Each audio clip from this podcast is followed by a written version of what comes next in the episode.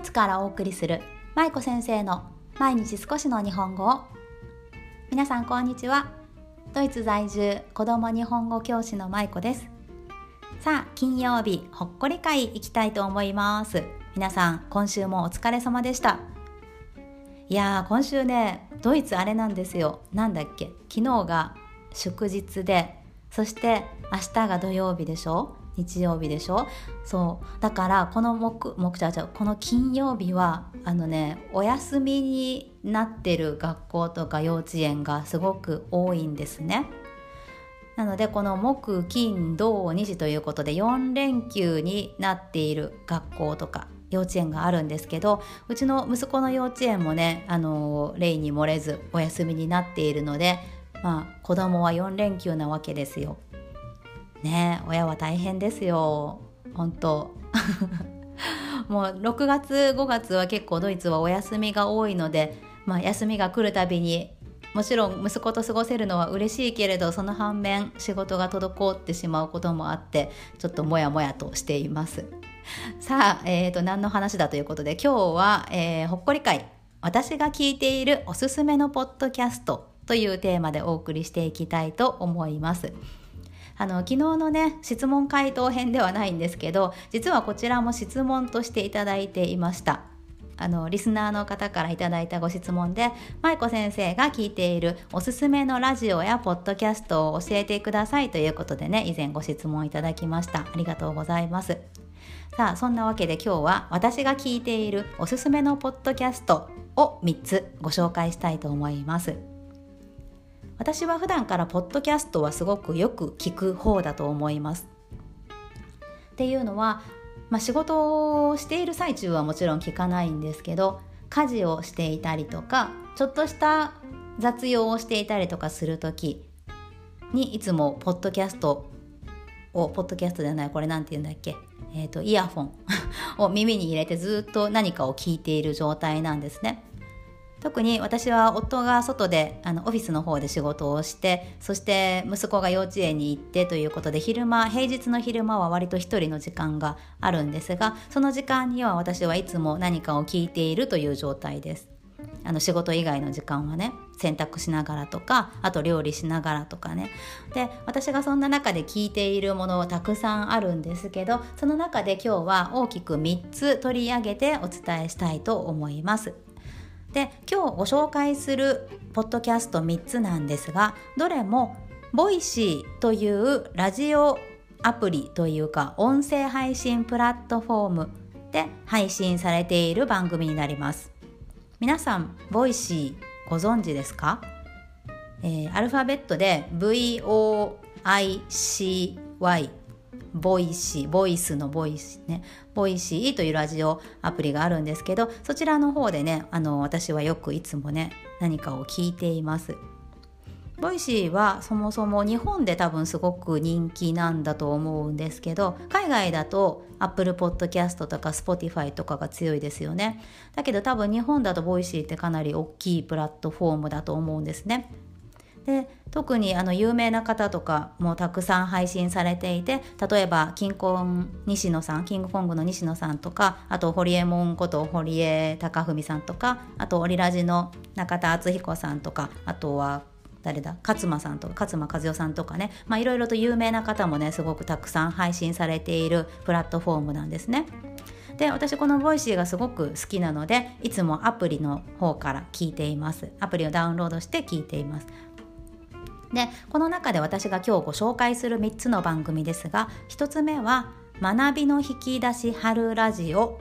というワーママハルさんという女性がされている番組が1つ目。そして2つ目が「ゆる言語学ラジオ」「ゆる言語学ラジオ」という男性お二人がされている番組。そして3つ目が「ナナ先生の言葉の発達ラジオ」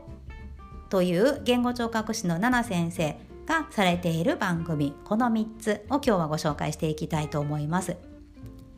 まず1つ目の「学びの引き出し春ラジオ」という番組なんですがこれはワーママハルさんこと大石春さんという女性の方がされている番組になります。でこの春さんはもともと外資系の企業に十何年かなお勤めだったみたいなんですけどその後独立されてヨガのインストラクターをされたりとかあのこのボイシーもすごく大人気の方でねいろいろこういった発信活動をされたりとかあとは本をいくつか書かれて出版されたりとかそういったことをされています。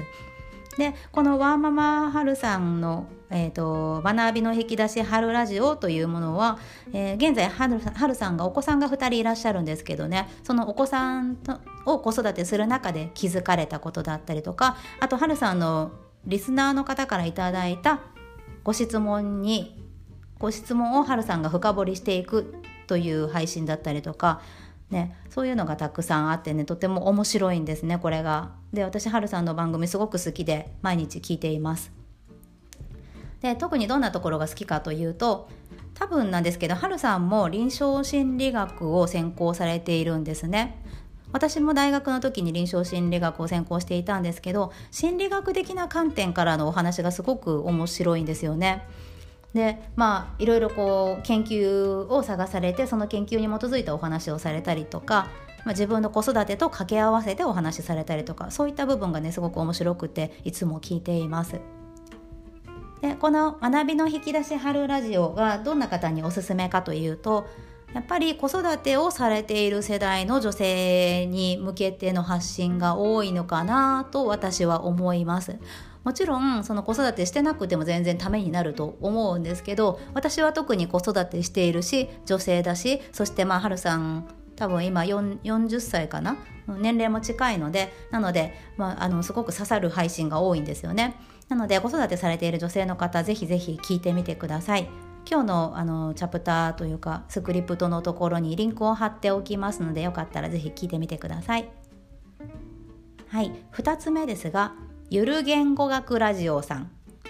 という番組です。こちらは voicy でも配信されているんですけど Apple Podcast とかあと Google Podcast とか、えー、と Spotify とかあと YouTube でもね配信されているみたいです。ゆる言語学ラジオということで、まあ、そのお名前の通り言語学についての、ね、お話を主に配信されています。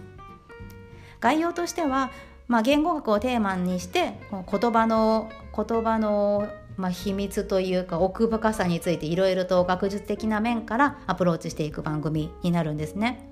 例えばどんなものがあるかというとこの前あって面白かったのがあの赤ちゃんの言語習得についていろいろと深掘りしてお話しされていたりとかあとは日本語文法についてのお話だったりあとは外国語ですね第二言語習得についてのお話なんかもあってねあの言語学に関するお話がずっとこういろいろとあるんですね。でどなたがされているかというと、まあ、若い男性2人なんですけどこのお二人がねこうやり取りをしながらいろいろツッコミを入れたりとかしながらねこう楽しく会話しつつ言語学のことについて触れていくっていう内容なんですね。で、まあ、内容自体は言語学なのでちょっと硬い内容もあったりするんですけどこの2人のやり取りがすごく面白くてねいつも聞き入ってしまいます。言語学の専門的な内容が学べるんだけどあんまりこう肩に力を入れすぎず楽しんで学べるところが私はすごく好きなんですね。はい、でこの番組はどんな人におすすめかというと言葉とかあと子供に関わる仕事をしている人はぜひぜひ聞くといいんじゃないかなと私は思っています例えば学校の先生だったりあとま保育士さんとか日本語教室の先生とかもそうですけど、まあ、言葉とか子供とかそういったところのジャンルでお仕事をされている人それから、まあ、言語学にもちろん興味がある人もいいと思いますしあとは日本語教師の先生もねもちろんいいと思いますのでそういった方はぜひぜひよかったらゆる言語学ラジオさん聞いてみてください。はい、こちらもリンク貼っておきますね。さあ最後にご紹介するのが「ナナ先生の言葉の発達ラジオ」という番組です。こちらは、えー、言語聴覚士のナナ先生先日私対談をさせていただきましたこのナナ先生がされているボイシーの番組になります。子供のこと子供の言葉の発達についてねさまざまな角度からお話をされていてとってもためになる番組で私大好きなんですよね。で最近は特に対談の方にも力を入れられていて私特に対談の中で好きだったものが、えーとね、東北大学の川崎先生という方と一緒に奈々先生が対談されているものがあるんですけどその中であの文字学習についてのね対談をされていたのですごく興味深く聞かせていただきました。でまあいろいろなことにこうチャレンジしながら奈々先生が、あのー、活躍されているのを私は隅っこの方で見させていただいてるんですけど、まあ、奈々先生のあったかさがすごく伝わるとてもいい番組なのでこちらおすすめです。でまあ、私がなんでこの奈々先生の言葉の発達ラジオが好きかというともちろんその子どもの言葉の発達について学べるということも大きいんですけど同じ発信者としてねあの私勉強になるなという部分がすごく大きいんですね。勉強になったり、まあ、共感できる部分というのかな、うん、がすごく多いのでねとてもあの楽しく聞いています。うん。ぱりこの発信をする人にしかわからない苦労だったりとかまあ、発信しているからこそ見える景色というのがあってそこを奈々先生ってあのこううまく自分の発信につなげていける自分が感じたこととかうんと考えていることとかこれからのことなんかをこう発信としてその悩みとか思いを発信として上手に配信されているなという感じがするんですよね。なのでそういった部分も参考になるしでもちろんその言葉の発達についても勉強になるしということでねこちらも毎日楽しく聞いています。